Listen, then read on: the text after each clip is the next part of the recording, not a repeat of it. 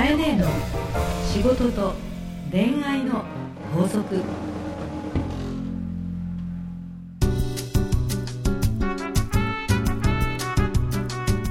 番組ナビゲーターのナグーです、はい。カエネの仕事と恋愛の法則第91回始まりました。え前回に引き続きオーガニックワインバーなんなん。はい。麻布十番ストアより公開収録パーティーの模様をお送りします。なんかピーピーになってますね。まあこれがまた麻布十番ストアならではということですね。はい。はい。臨場感があるということでカエネ。とうとういよいよラスト収録です。皆さんありがとうございました。いやいやいや最終回がやってきましたよ、あの第1回放送調べてみたところ、うん。2012年のうん。12月5日、へというえことで、まあ、もう少しで2年だったんですね。あそ一そうだよそう1年半か、2年弱。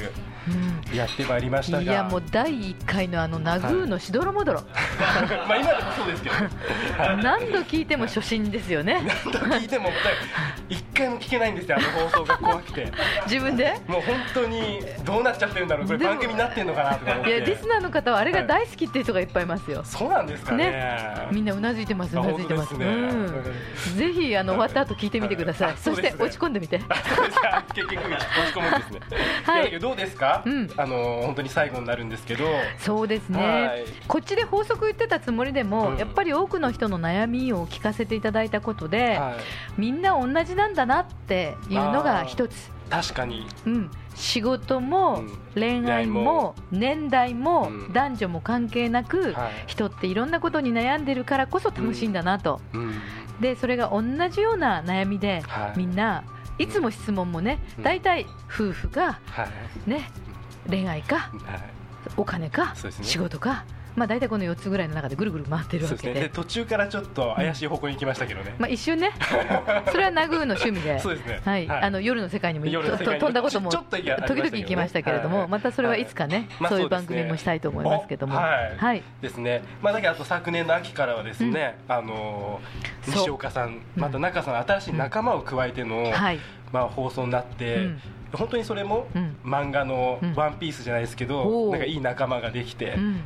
またこうなんか番組が良いくなったやーなっていう気あのねがしましたね。一つの質問に対して、はやっぱり見方うん。あとね経験はい、で人によってうん。いろんなアドバイスがあるし、うん。どれも参考になるよね。本当ですね。でいろんな経験の人の話を聞くこと、うん。それがこの番組で一番お伝えしたかったことかな、うん。あのいつもキーワードとしてはチャレンジとか、はね、まずはその自分のなんだろうステージから飛び出そうよっていうことを言ってくださったこといっぱいあると思うんですけいども、結局いろんな人に会うこと、うん。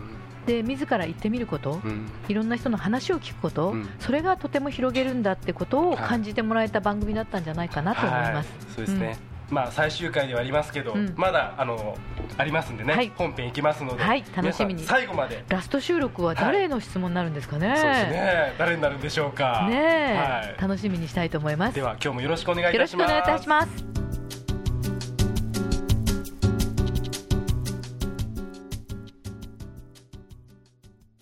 それではカイネはい、最後のいよいよ、相談になります。はい、どなたがはい、引くんでしょうか？はいじゃあくじの方。はい、いえーっいきとま、すか？じゃかじゃかじゃかじゃか。じゃか。五番、イエーイ。あどなたでしょうか。はい。じゃあ前の方に出てきてください。ようこそ、まあ素敵なまた女性です。はい、こんにちは。こんにちは。ラスト収録おめでとうございます。ありがとうございあます。の宝くじが当たったようなはい何も出ませんけど、お名前よろしくお願いします。えっと、あけみです。あけみさん、はいあ素敵です。それではラストのご相談ご質問よろしくお願いします。はい。はい、えっと、今現在、んちょっと仕事での相談なんですけれども、えっと、今転職をして、はい、営業推進っていううん仕事で、うんえっと企業様向けにうんいろいろ提案する仕事をしてるんですね。はい、で、その中で、うんその自分自身で、いろいろ今模索をしていうんる段階だったりとか、うん。学んでいる段階ではあるんですけど、うん。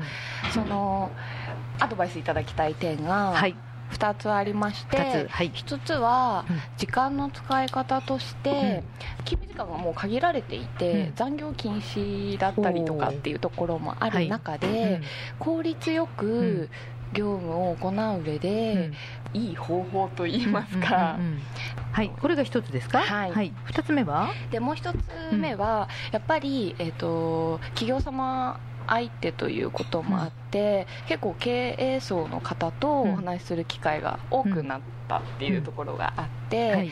でその中で相手に合わせたコミュニケーションといいますか、はい。はい。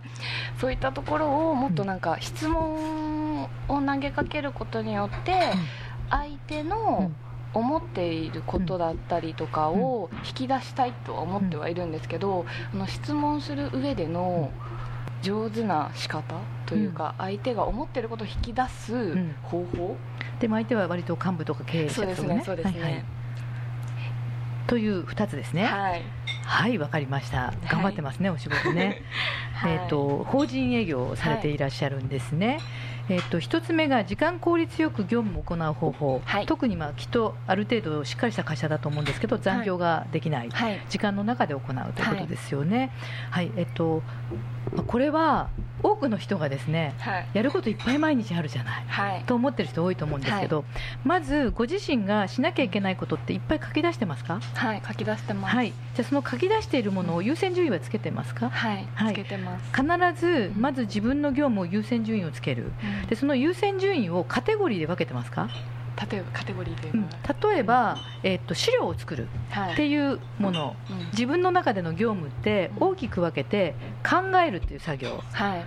それから入力とか書類を作るという業務の、はい。えっと実務をする仕事はい。それから交渉をするっていう仕事、もしかして本を読む。はい。自分が日頃日常的にしているってことが大きく分けて45個のカテゴリーに分かれるはずなの、なるほど。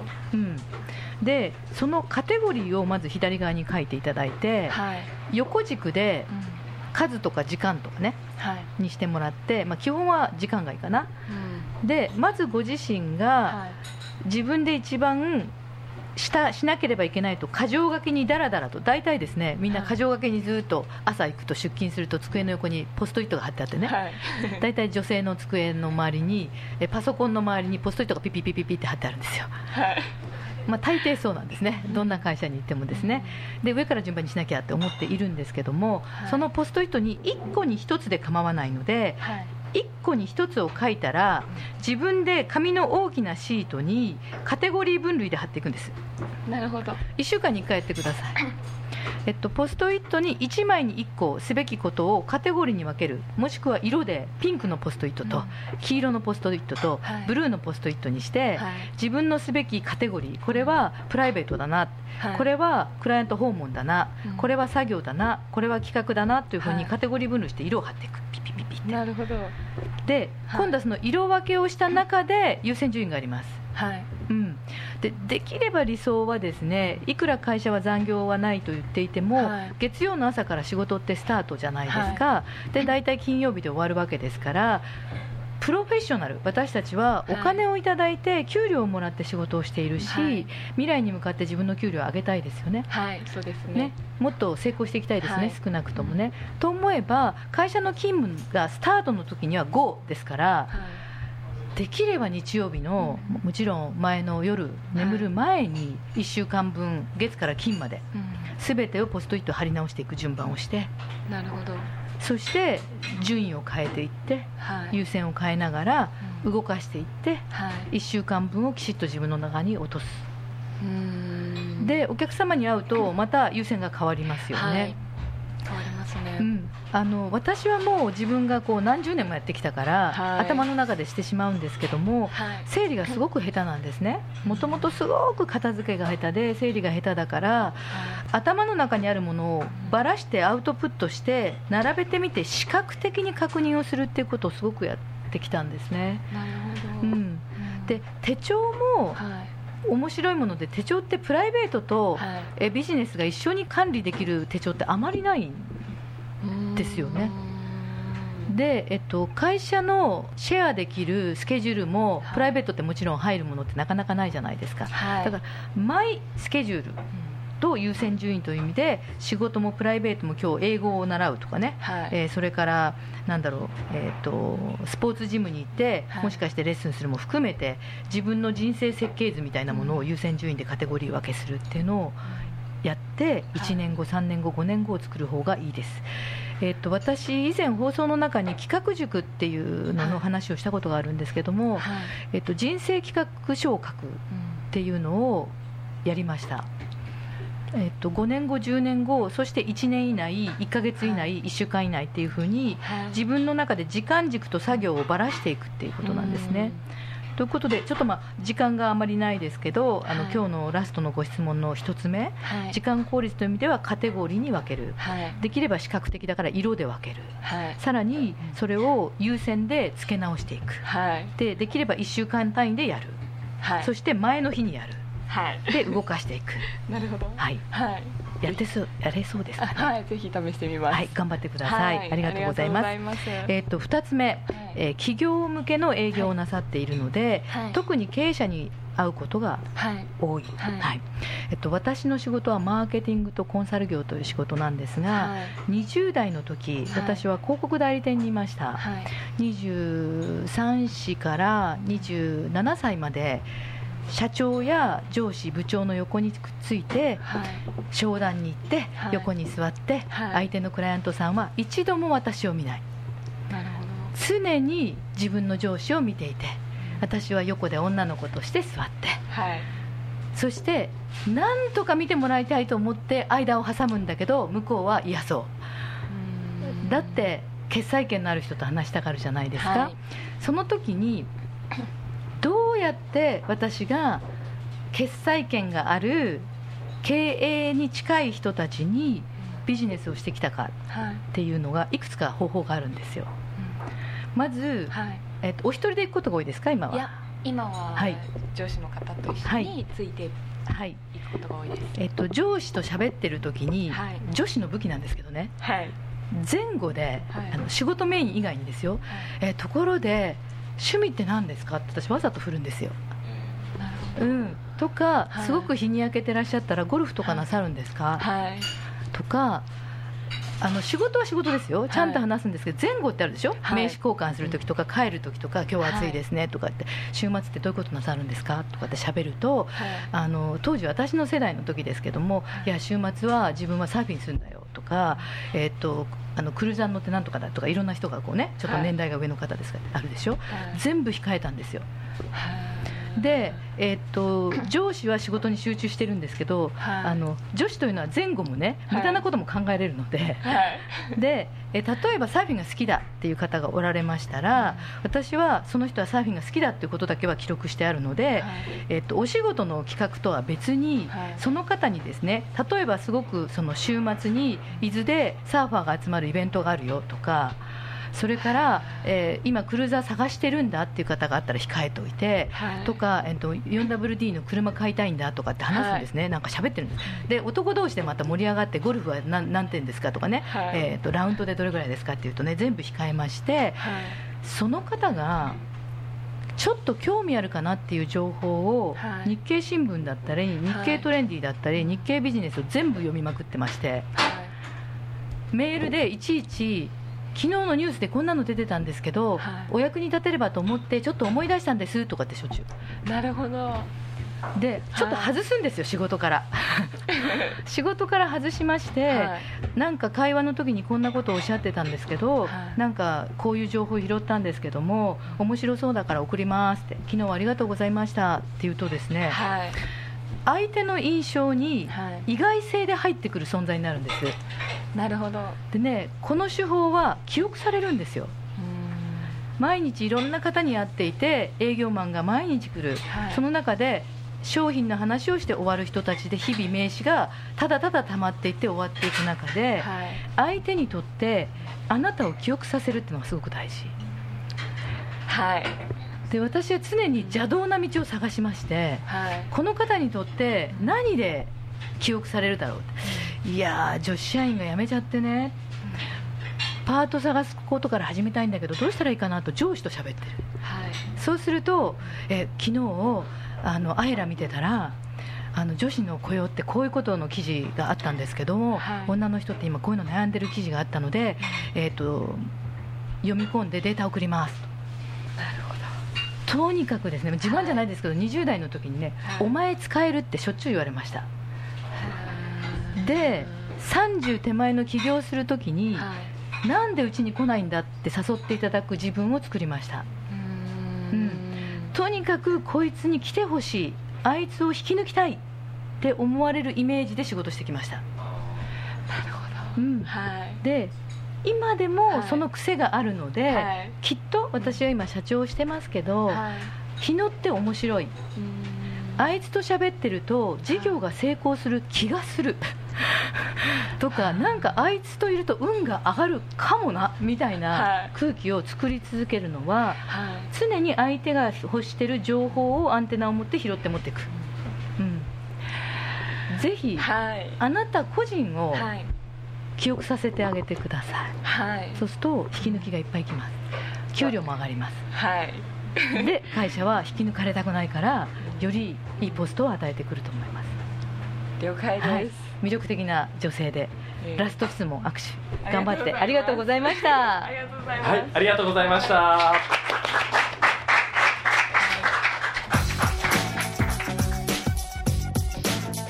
カエネの仕事と恋愛の法則続いてはこのコーナーです、はい。大人のファッションコミュニケーション講座ライブ。今回は一期一会プロモーションの中達也さんにお越しいただいております。中さんよろしくお願いいたします。ラストですよろしくお願いします、ラストです。ね。えで今回はですね、はい。えあのー公開収録記念ということで。公開収録記念、はい、うん。中達也のプチ講座、うん。ラブコネクトという、ラブコネクト。はい、こちらをお届けしたいと思います。はい まあ、いきなりラブコネクトって何のことかっていうそうですね人もいると思うんですけども、はい。今、あの僕がやらせていただいている婚活の学校っていうのがありまして、うんうんうんそれがあのラブコネクトという名前でやっております。前に人が寄ってきましたけど、はい。どうしよう。みんなやっぱりラブは好きなんだよね。そうですね。その名の通り愛を結ぶという、うん。まあ、意味なんですけども、うん。まあ、ラストは愛についてをこうカエネと一緒に語りながら語りながら。はい、いいね。こう締めれたらいいんじゃないかそうなとですね、でまあすごい愛っていうのは、うん。まあ、これ10分20分で話せるもんじゃないんですけど 奥深い。ぜひあのこれはもう皆さんもこの、はい今日僕たちがお話しすることを本気で実践したり本気で感じていただくことができれば、絶対人生豊かになれると思います。すごい。なぜなら人間は精神的な生き物なんで、うん。心がベースになってます、はい。はい、愛という字はですねこれ2つの字でできてるんですよね。はい。受けるっていうう字と心っていう字でできてるんですよ、うね、ん受けるっていう心だけ取ると受けるっていう字になるんですよね、うん。でそこに心を入れることで愛になるわけですよね。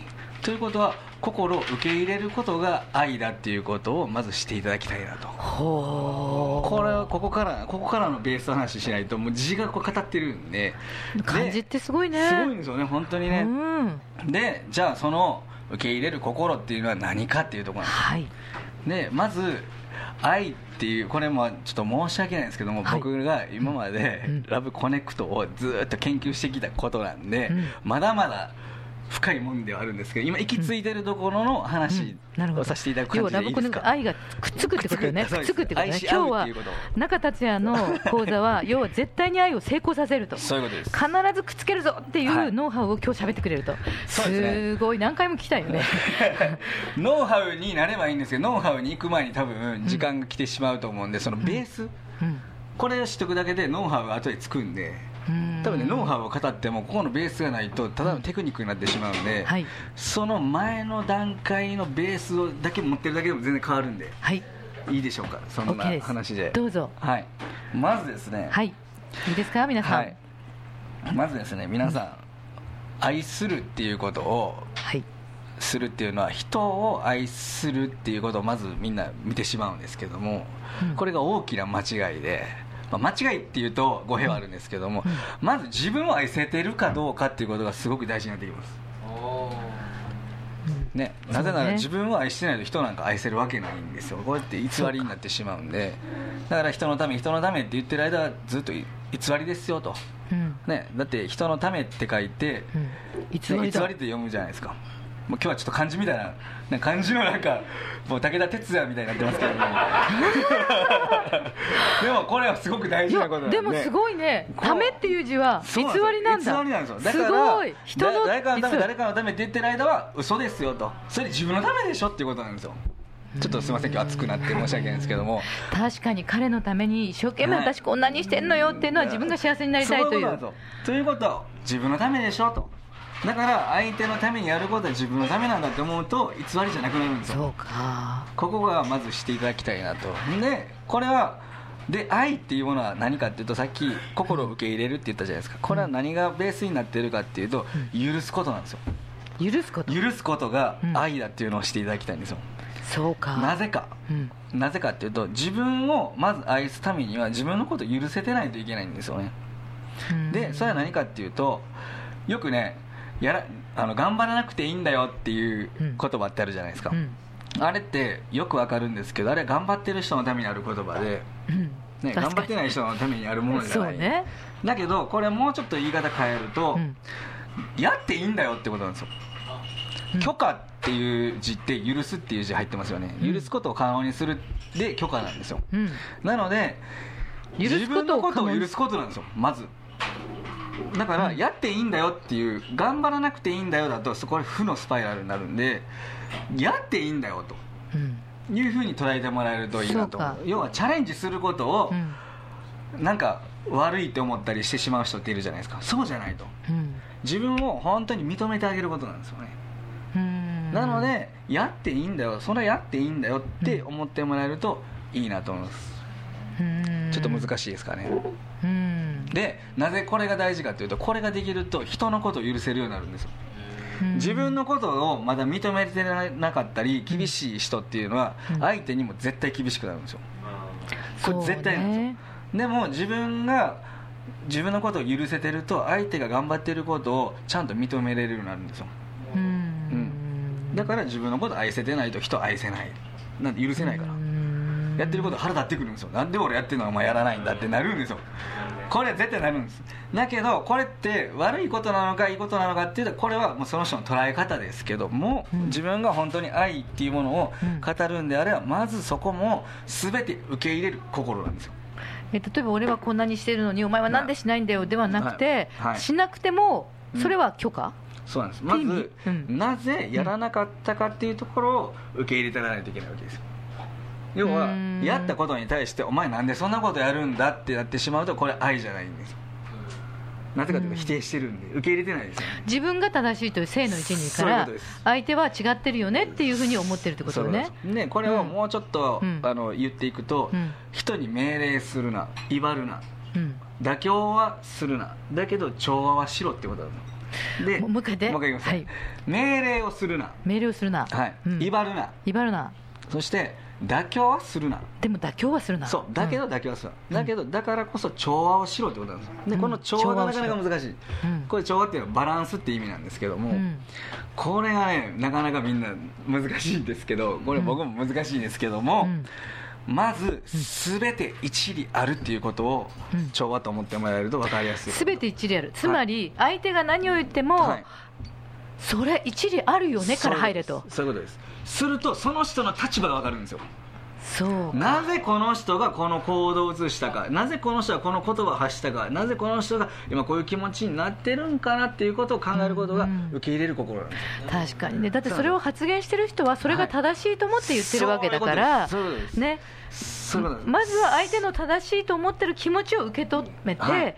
それもあるよねと。そういうことですここなんですよ。こうすると向こうはうんまだ気づいてないんですよ、うん？うん。自分が悪いことをしてるかいいことをしてるかっていうのは、うん。気づいてないからうん、何か攻撃したりとそういうことですよね。か責めたり言ってると。ね。でもそれを一理あるよねと。そうやって受けることなんですよ。これそうすると調和が始まるの？そうが調和始まりますでうん。この時にうん。その人の気持ちを知らないといけないんですよ、うん。これを知らないでガツンと言ってしまうと、うん。命令になってしまうんですよ。うん、だから気持ちを知るにはどうしたらいいの？そうだからそこで一言言えばいいんです。おう何？なぜそうなったのか教えてくれってことです自分が教わるっていう気持ちがないといけないんですよ。威張るな命令するなって言いましたよね。でも妥協はしたらダメだからそこで終わったらダメなんですそこに調和をすることっていうのはそいつを認めることそうか。そうなんです。まあすごい極端な例で言うと、はい。例えば中学生や高校生のね、その人って、うん。ちょっと熱くなると言葉悪くなるんで申し訳ない。自分が先生だったとするよ、はい。ね、む以前あのと 投稿でね、はい。自分が今先生をしてますって方の質問を思い出したのよ、はい。で自分は子供時代にね、はい。えー親に虐待とかも受けてたからなかなか子供のことが生徒のことが受け入れられないっていはい。うお話をちょっと今思い出したんだけれども、今のお話を例にすると,、はい。えっとどう見ても自分が間違ってるっていうことをしてる生徒、部下がいた、はい。でそれをなんでするんだではなくて、それも一理あるかもねとまず受け止めて、はいでもなんでそうしたのっていうことを聞けと。そういうことです。そういうことですよ。もうその通りです。それ一が調和旦それを聞けるか、はい。ありえないだろうっていうかで、はい。コミュニケーションが変わる全と然変わります。なので最後にここが言いたかったんですけども「許す」っていう字ねうん。さっき「許可」っていう話しましたけど今度許可って書くんだよね。今度許容って書いてほしいんですよ。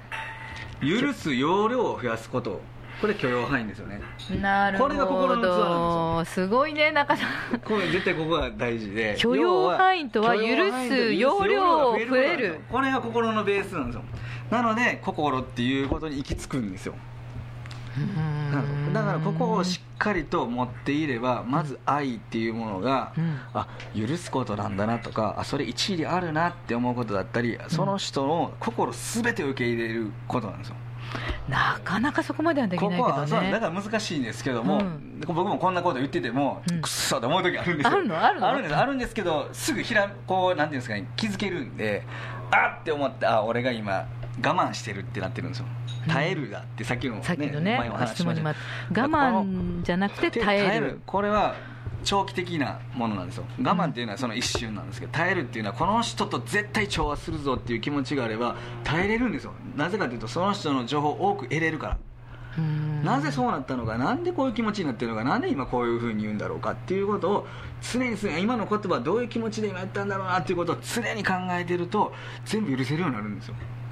うん。その代わり妥協はしちゃいけないからその人に対して今度怒りとか怒るんじゃなくてじゃあこれからどうしたらいいと思うのって決めたりとか相手に言わせることが大事なんですよ。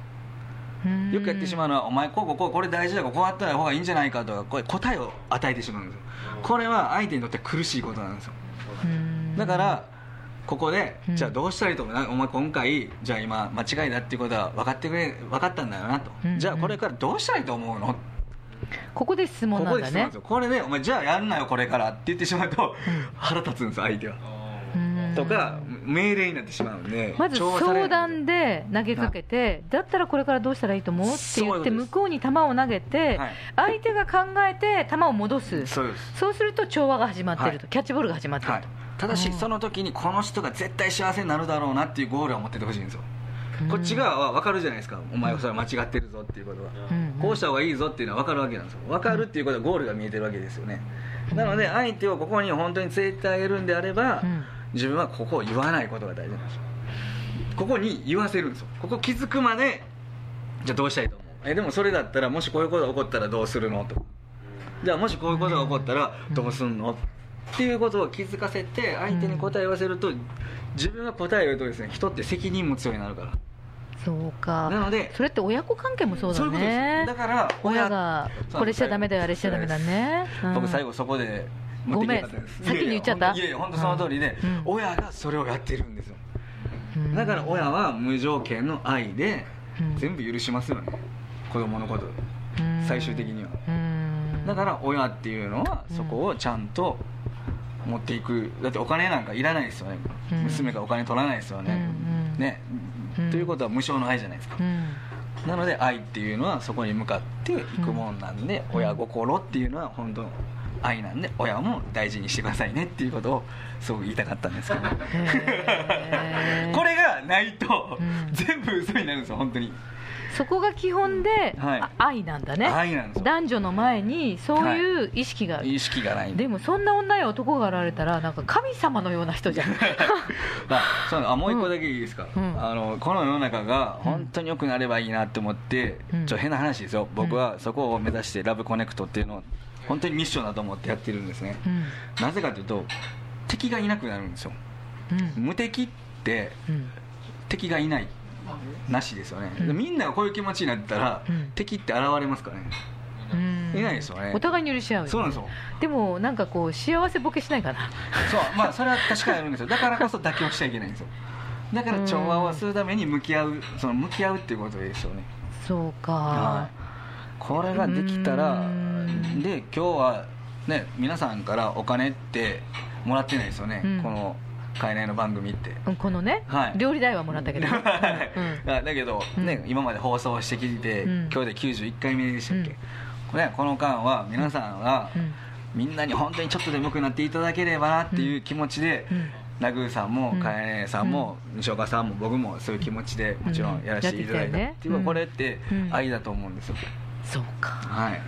で皆さんとこういうふうにしてつながってうん。愛が結べたって思ってるんで、うん。なのでそんな番組に僕も今日ラスト飾らせていただいてうまいことまとめに持ってきましたね。嬉しいなと思っております中さんさすが愛の伝道師であり 愛の魔術師であり。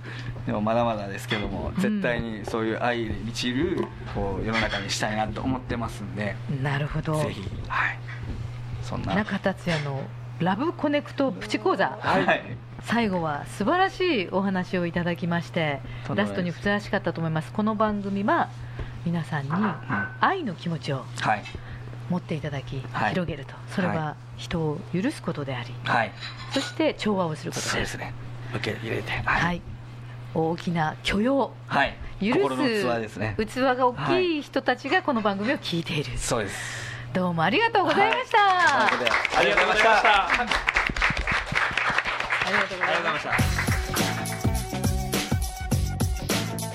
カエネの仕事と恋愛の法則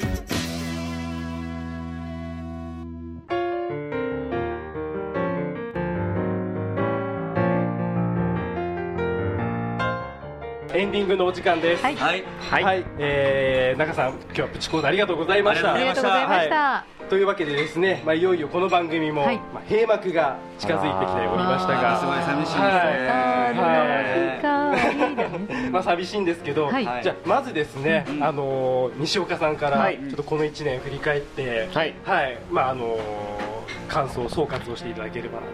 そうですね。やっぱりそのコミュニケーションも、まあ、僕がやってる仕事ファッションも、まあ、全ての職種においてやっぱりその中ちゃんが言うね愛が大事なんだなってことを、うん。僕はこの企画でずっと学ばせてもらってました。おかにありがとうございます。ありがとうございました。ありがとうございました。ありがとうございます。ありがとうございます。素敵な勉強をさせていただきました、はい。はい。おしゃれな人が増えるといいですね。そうですね。はい。はい。中さんいかがですか、はい、い、やもう今西岡さんが言われた通りもう本当に愛を学ぶねなんか番組だったなっていうことを本当に思います、まあはい。ファッションもコミュニケーションも、うん。全て無形のね、うん。相手の心をこう扱ってる仕事なんだなっていうのをうん。本当に思いました、はい。そんな、ありがとうございます。ありがとうございます。ありがとうございました、はいじゃあ僕も一言はいよろしいでしょうか、まあ始まった頃はうん。本当に自分ちょっと病み上がりというか、結構ちょっと精神的にちょっと参ってる時期で。えー、ナグーの話聞くの、いやいや本当にちょっと一言だけ少し。そうそうそう。でまあはい本当にこの番組の話があった時うん。ちょっとぶっちゃけナビゲーターっていうのは自分荷が重くて。そうですね。えー裏方だもんちょっとねちょっといや裏方だしちょっと人と話すのがその時ちょっと精神的にちょっとまずい感じだったあそうなんです。ねそうそんなんです、うん。でこの話をもう受けるのどうしようかなと思ってたんですけど、うんうんちょっと思い切ってナビゲーターやってみようと思って、思い切り飛び込んだんです。そうしたらもう本当にリハビリしたわけねリハビリだったんですけど うん。でやっぱそこから本当に 広がっていったというか、うん。はい、だから本当にここはカイネの、愛とあー。西岡さんの愛と中さんの愛で、うん。はい、自分がちょっと目も変われたかなと、はい、思っておりますので、素晴らしいです、はい、うん。本当に感謝ですね、はい。ありがとうございました。ありがとうございました、はい。会場の皆さんもありがとうございました、じゃあカイネ最後に、はいうんぜひちょっと締めていただければなとはいはいえー、とこの番組、皆さん本当に今日一緒にあの聞いていただいた方、それから番組を聞いていらっしゃる方、ありがとうございました。本当は毎日のように続けて、長く何十年もという番組にしたいんですけども、辞める最大の理由は、やはり自分の本業をきちっとしていきたいということが一つあります。えー本業を通じて多くの人たちにすべきことがあるんじゃないかというのがあります。でももう一つこの時間の中で番組をした理由もでも考えを少しでも伝えたいもしくは自分が体験したことをお伝えする機会がこういうポッドキャストというツールを使ってできるということもあるんじゃないかと思って、えー一時期でしたけれども発信をさせていただきました、えー改めまして、えーと番組を通じて一番伝えたかったことは、えー今日中さんは愛を言っていましたけれどもやっぱりチャレンジです。ナグーも出会った時に勇気を持って僕はしましたとおっしゃってましたけども、えー自分が無理じゃないかな、ダメじゃないかなと思うことにたまたまの話が来れば乗ってみてください、そこに出会いと新たな道が広がります。実はこのメンバーで今放送していますけれども私はたまたまファッションの人に知り合いたいなと思って実は西岡さんは知り合いじゃなかったです。うんうんえカエネードの番組をしていて自分で言うのも変ですけども知名度もあって友人も多いと思っている自分でもメンズファッションスタイリストの知り合いがいなかったのでネット検索をしてご連絡をしました、そしたらなんとねうん。うん私のことを知らなかった西岡さんが前の日私のサイトを見てたと、うん。でたまたまたま。そのたまたま見てるのにええ？っていう感じで本人からメールが来た、うん。でしたよね。あそうですそうです。本当驚きましたね。うんそこから始まったこのご縁だったので、はやっぱり自分が念じて何かに行動アクションを起こすと人のつながりができて、そうして広がって今やダチみたいな。本当ですね。という風になって何十年も友達？みたいな風になってそしてこういう番組が作れたということです。私たちの行動も含めてですね、皆さんがちょっと思われることは一歩を踏み出していただきそこの向こうに出会いが広がりチャンスが広がり人生が明るくなると思います。素敵な番組をはい。皆さん機会がいただけましてありがとうございました。ありがとうございました。じゃあこれまでこの番組を聞いていただいた皆さんも本当にありがとうございました。ありがとうございました。またどこかでね、はい。お会いしたいと思います。はい、ではこのまままたまたずっと飲んでると思いますけど、はい、えー、一旦は終わりたいと思います。はい。カエネの仕事と恋愛の法則、皆さんありがとうございました。ありありがとうございました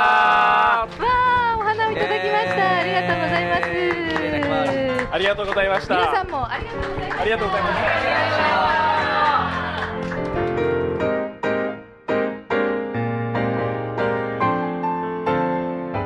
この番組はハーストーリーとファッションスタイリストジャパンの提供でお送りしました。